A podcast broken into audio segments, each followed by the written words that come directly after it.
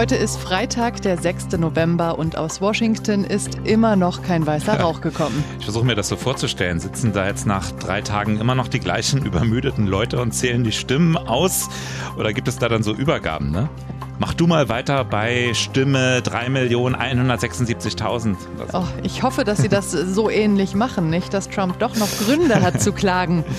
Wir machen heute was ganz anderes. Genau, wir haben beschlossen, dass wir diese Woche wirklich schon genug schwere Kost hatten und nehmen heute mal ganz lokalpatriotisch Abschied vom Flughafen Tegel. Und wir, das sind Katharina Hopp und Martin Spiller aus der Inforadio-Redaktion.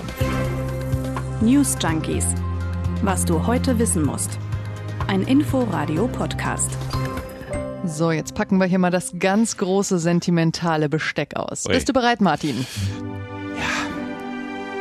Sonntag ist es soweit. Letzter Flug von Tegel. 15 Uhr geht's nach Paris mit Air France AF 1235, so die Flugnummer. Air France, jene Airline, die am 2. Januar 1960 auch zuerst in Tegel landete damals. Wir erinnern uns, die Stadt war ja nach dem Krieg aufgeteilt unter den Alliierten und Mhm. Tegel, das gehörte den Franzosen. Air France. War quasi das Gegenstück zu Tempelhof der Amerikaner und Gato von den Briten. Sollen wir mal reinhören, wie das damals klang? Es war ja sogar noch vor deiner Zeit. Sogar noch vor meiner Zeit. 9 Uhr 45.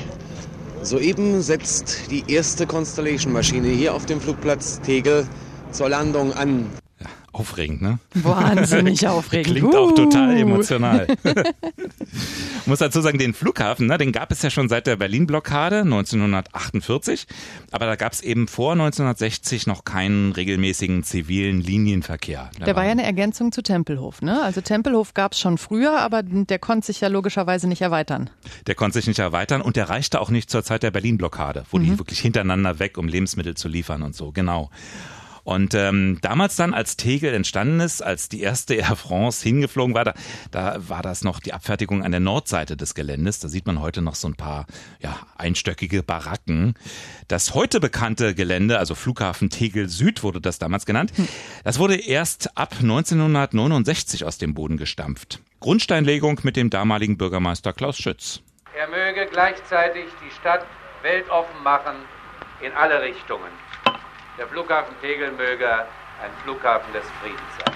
1974 wurde der Flughafen des Friedens dann eröffnet. Und dann dauert es übrigens noch mal ein ganzes Jahr, bis man auch die anderen Airlines im Berlin-Verkehr, das waren damals Pan Am und British Airways, dazu überreden konnte, den Flughafen Tempelhof aufzugeben und umzuziehen an den neuen, ganz modernen Flughafen Tegel.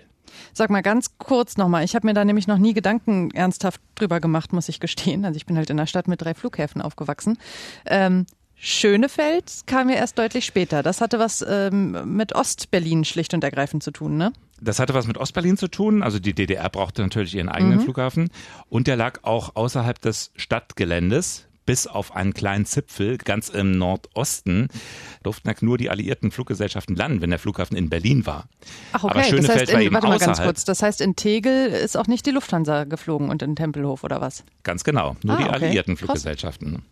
Es gab dann so Konstrukte wie Air Berlin USA, das war eine deutsch-amerikanische, das war der Vorläufer der Air Berlin, eine deutsch-amerikanische Gesellschaft, die eben dann eine amerikanische Lizenz hatte, um zu fliegen. Okay, es gab dann Ende der 80er Jahre eine Fluggesellschaft Euro Berlin USA. Das war ein Joint Venture von Lufthansa mit Air France. Gott, oh Gott, Und oh auf Gott. dem Weg hatte die Lufthansa sozusagen schon kurz vor der Wende ein Standbein im Berlin-Verkehr. Okay, ich verstehe es. es war kompliziert, Mhm. aber also Tempelhof, dann Tegel und Schönefeld war quasi noch mal eine ganz eigene Kiste. Äh, beziehungsweise jetzt der BER, ganz aktuell. Ja, ja, ja, ja. Schönefeld halt. So, aber Sonntag ist Schluss in Tegel, dann haben wir nur noch den BER. Ja, und du hast es gesagt, ne? Der letzte Flieger, der Sonntag hochgeht, wird wieder ein Air France Flug. Und äh, der Deutschlandchef der französischen Airline, mit dem haben wir heute im Inforadio gesprochen und der hat sehr gute Erinnerungen an Tegel. Für die Kunden war es immer super, weil äh, so ein Flughafen fast Innenstadt und auch so kurze Wege, wenn man äh, landet, in ein paar Minuten ist man raus. Ich glaube, so ein Flughafen gibt es nirgendwo und wird auch in der Zukunft höchstwahrscheinlich nicht geben. Aber operationell war es schon an die Grenze. Ja, platzt einfach aus allen Nähten. Ne? Und zwar seit Jahren. Er wurde ja noch mehrmals erweitert in den vergangenen Jahren. Ne? Zweimal, ne? Glaube ich. Mindestens. Also einmal Terminal C, das ist ja das, was vornehmlich für Air Berlin entstand als Erweiterung. Das ist genau dort, wo eigentlich mal so ein zweites großes Sechseck entstehen sollte wurde dann aber ein schmuckloser Container, ein Zweckbau eben. Also, dass es überhaupt noch funktioniert hat, ne? das war ja schon wirklich ein ziemlicher Aufwand für alle Beteiligten. Und da war sogar äh, der Bundesverkehrsminister ziemlich baff. Mit diesem Flughafen so viele Passagiere abzufertigen, ist ein wirkliches Weltwunder gewesen. Ja, Herr Scheuer. Ein Weltwunder. wir Berliner können das, nämlich. Gestaunt haben auch die Fluggäste über dieses Weltwunder, ähm, klangen dann aber manchmal weniger euphorisch. Naja, das Förderband hat gerade nicht funktioniert, mal wieder. Und das Flugzeug ist eine Stunde zu spät und hier sind alle Leute aggressiv und die Stimmung ist scheiße. Ja, Menschenmassen und eine ewige Abfertigungsdauer. Einfach eine Katastrophe für eine Hauptstadt. Ich komme hier raus und denke erst mal, ach du je, das ist Berlin? Ja, Berlin-Tegel halt, ne? Aber also das war, die Umfrage war ja aus dem Jahr 2014. Mhm. Und ja, natürlich, wir dürfen ja nie vergessen, Tegel sollte 2012 dicht machen weil dann ja der BER eröffnen sollte. Das heißt, da wurde ewig nichts mehr investiert. Da, da wurde auf Verschleiß gefahren. Absolut. Und selbst 2012, 2014, da wirkte ja Tegel schon wie aus der Zeit gefallen. Also man das so vergleicht. Wenn ich heute irgendwo in den Flughafen gehe, meistens hast du ja erstmal eine große Halle, wo du eincheckst, wo du dein Gepäck los wirst.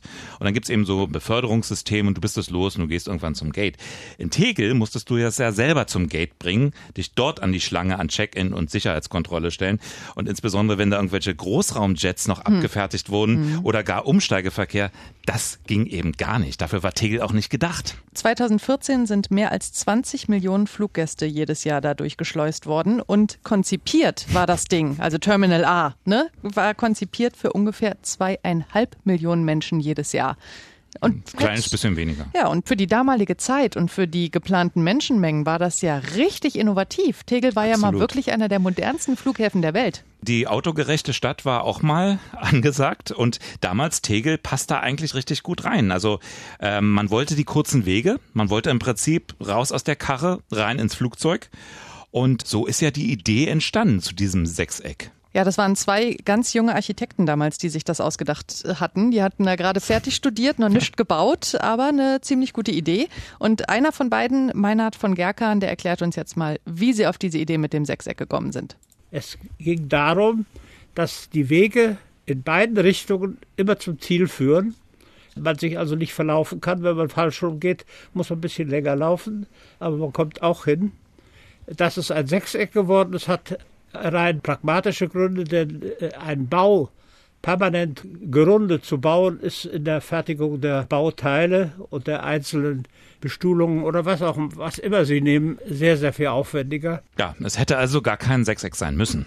Nö, ich finde dieses Konzept sehr sympathisch. Ne? Egal, wo du hinläufst, du kommst immer an. Das ist genau mein Ding. Und auch viele Nutzer, regelmäßige Fluggäste von Tegel, die fanden den Flughafen richtig toll. Ich liebe Tegel, das ist hier ein Flair, das ist weite Welt. Das ist der einzige Flughafen der kurzen Wege. Wer also nach Frankfurt fliegt und nach München fliegt, der kann davon ein Lied singen. Ich finde es immer sehr, sehr praktisch und sehr kuschelig hier und übersichtlich und von daher mag ich ihn sehr. Es ist einfach bequem. Ja, das war schon ganz praktisch, das stimmt. Ich weiß auch, wie ich als Kind gestaunt hatte. Ne? Also ah, nicht nur mein erster richtiger Flug mit Pan Am, damals hm. nach Hamburg. Okay. Flugzeit irgendwie so knappe halbe Stunde. Fliegen nach Hamburg. Fliegen ja, nach Hamburg. Musst du dir auch mal überlegen. Nur so 3000 Meter Höhe oder so. Höher durften die damals nicht durch die DDR fliegen. Das okay. war genau reglementiert, wie der Korridor verlief. Irgendwie. Nee, aber auch als ich das erste Mal überhaupt in diesem Terminal war, ich weiß noch, als meine Großeltern von irgendeinem Flug abgeholt hatte, in dieser sogenannten Nebelhalle gibt's heute nicht mehr. Da war eine riesen Fensterfläche mit Blick auf das Vorfeld. Es kam mir natürlich alles ganz riesig vor. Es war total spacig. Da waren so gelbe Plastikstuhlinseln, also natürlich auch so sechseckig geformt. Also mehr 70s geht überhaupt nicht. Und äh, ja, gibt's nicht mehr, weil längst wurden auch dort wegen der Platznot ein paar Gates reingepresst. Das Ganze heißt heute beschönigend Terminal B. Aber wo du sagst, das kam einem früher alles so riesig vor, ne? Genau diesen Effekt hatte ich auch. Als Kind fand ich diese Otto Lilienthal äh, Plastik Statue Bronze. Genau, oben auf der Besucherterrasse, die fand ich so toll. Da mussten wir immer hin, wenn wir in Tegel waren, auch auf dem Oma und Opa abzuholen oder so oder auch selbst umzufliegen. Da mussten wir vorbei mit seinen Wachsflügeln, ja, und der erschien mir so riesig als Kind und dann war ich da irgendwann als erwachsener Mensch nochmal und dachte, ach Gott, bist du klein. Und genauso irgendwo stand so eine so eine Düse rum von einem einem Flugzeug, ich glaube Lufthansa oder so. Kannst du Mhm. auf den Knopf drücken, dann hat die auch so ein Mhm. bisschen die Geräusche gemacht. Als Kind fand ich dieses Ding so riesig. Also das sind auch so Erinnerungen. Ich kann die nicht genau mit Zeit und Datum und Anlass einordnen, aber das sind so für mich die zwei Tegel-Geschichten. Hm. Als Kind fand man das natürlich alles toll und aufregend. Da musste ja auch nicht sonst wie groß sein. Und aber hatte nicht nur Freunde der Flughafen, ne? Vielleicht nicht ganz so zentral wie Tempelhof, aber Tegel ist jetzt auch nicht gerade außerhalb der Stadt. Nee, und es ist nach wie vor ein Flughafen. Und Flughäfen sind laut in allererster Linie. Und das ist auch allen Beteiligten im Vorfeld klar gewesen. Also hier nochmal ein Uraltton vom damaligen Gesundheitssenator. Die Werte, die das Institut für akustische Technik an der Technischen Universität ermittelt hat, liegen tatsächlich zum Teil nicht unerheblich über den gewünschten. Und das schon bevor die großen Düsenjets kamen. Und damals waren die Flugzeuge wirklich noch laut zu der Zeit. Also ich kann mich noch erinnern, selbst im Bereich so Spandauer Altstadt, wenn da ein Flugzeug rüber donnerte, Boeing 727 und so damals, das bebte, das donnerte. Das ist ja gar kein Vergleich mehr zu heute. Also ich finde so ein Ding heute schon immer noch laut genug. Äh, ich habe die letzten Zahlen sind aus vom Senat von 2017 gefunden. Da waren es demnach 300.000 Menschen, die mit dem regelmäßigen Fluglärm leben mussten. Das ist schon ordentlich.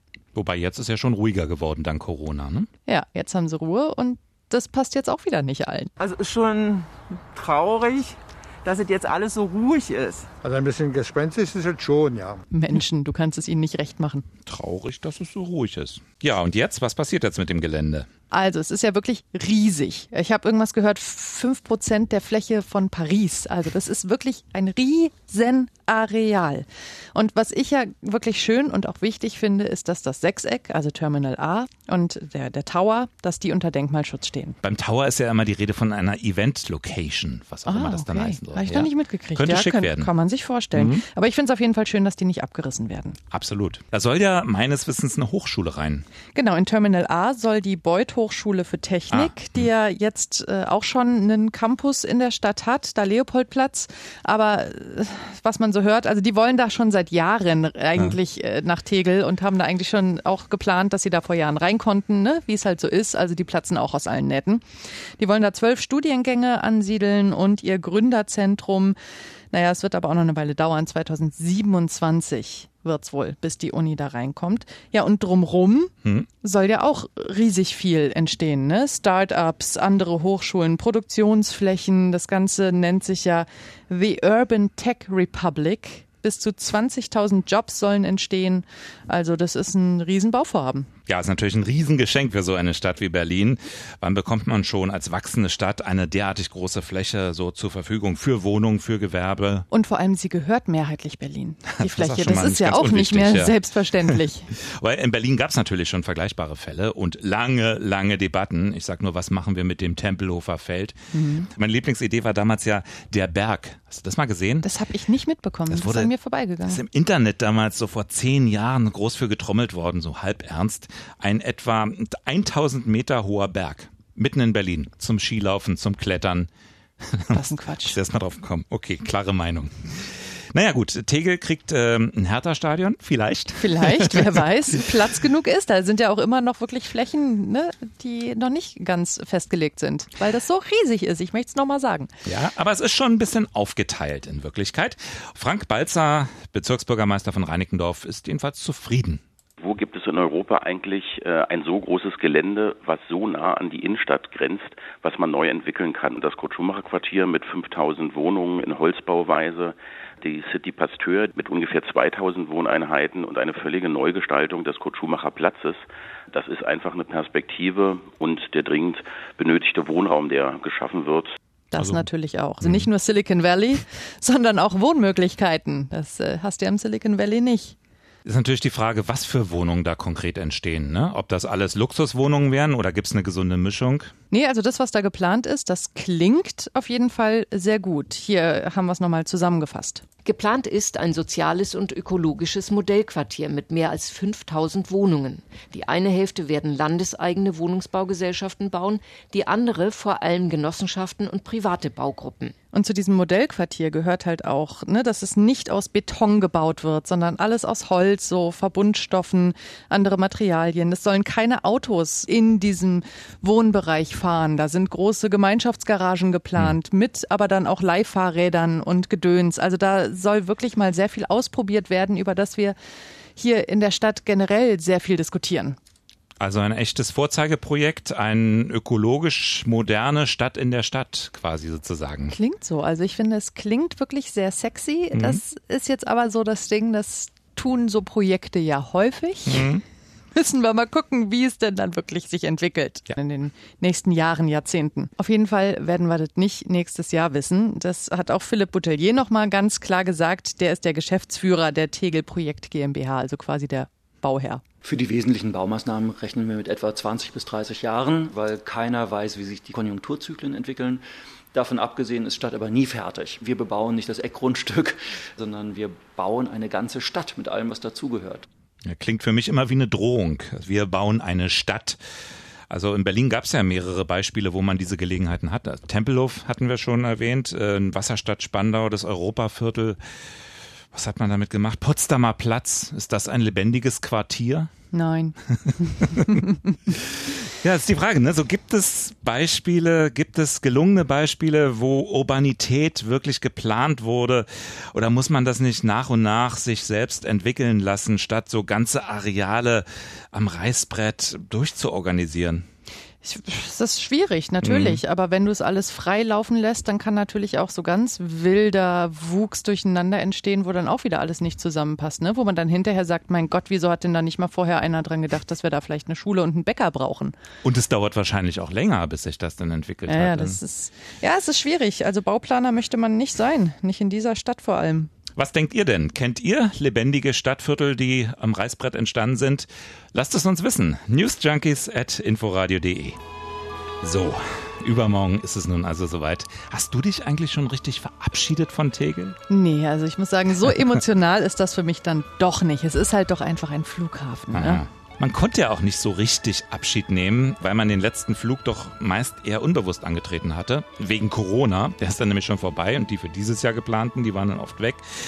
Weil ich hatte eigentlich meinen vermeintlich letzten Flug schon sehr bewusst angetreten, also mich so innerlich von allem verabschiedet, letzte Mal hier einchecken und so. Aber das war 2011. Aber du warst nochmal auf der Besucherterrasse, ne? Hast du erzählt? Genau, äh, vor zwei Wochen, anderthalb Wochen, die ist ja extra nochmal eröffnet worden, damit man Abschied nehmen kann von Tegel. Tschüss, Tegel nennt sich das Ganze. Ja, war ganz nett, wurden schon Erinnerungen wach. Hat der BER eigentlich so eine Terrasse? Hm, aber die ist nicht so schön wie die gute alte in Tegel. So, die unvermeidlichen USA müssen wir jetzt natürlich doch nochmal besprechen. Vielleicht hat Joe Biden schon genug Wahlleute zusammen. Wenn ihr das hier hört, Vielleicht aber auch nicht. Ja, es fehlt nicht mehr viel. Äh, derzeit noch 253 Stimmen für Biden, 213 für Trump. Ich glaube, genau dasselbe hast du gestern auch schon erzählt. Was ich machen die auch. denn da? Naja, ähm, das ist ja immer die Frage, was man schon zählt und was äh, voraussichtlich. Ja, ja. Also er steht schon vor dem Sieg, aber noch nicht. Und vor allem, wer nächstes Jahr Ende Januar im Oval Office sitzt, das wird ja. noch eine ganze Weile offen sein. Der aktuelle Hausherr, der sorgt ja wirklich mächtig dafür, dass sich diverse Gerichte mit dieser Wahl auseinandersetzen werden. Ja, versucht's weiter. Was hat er gestern gesagt? Wenn man die legalen Stimmen zählt, dann gewinne ich mit Leichtigkeit. Und spätestens das war dann der Punkt, aber interessanterweise, wo die großen US-Fernsehsender alle ausgestiegen sind. Die haben sich einfach verabschiedet. Es scheint so zu sein, als ob sich Trump doch zunehmend isoliert. Es gibt auch viele Politiker der Republikaner, auch einflussreiche Leute, die sich zunehmend distanzieren. Das gab es in den vergangenen vier Jahren so eher nicht.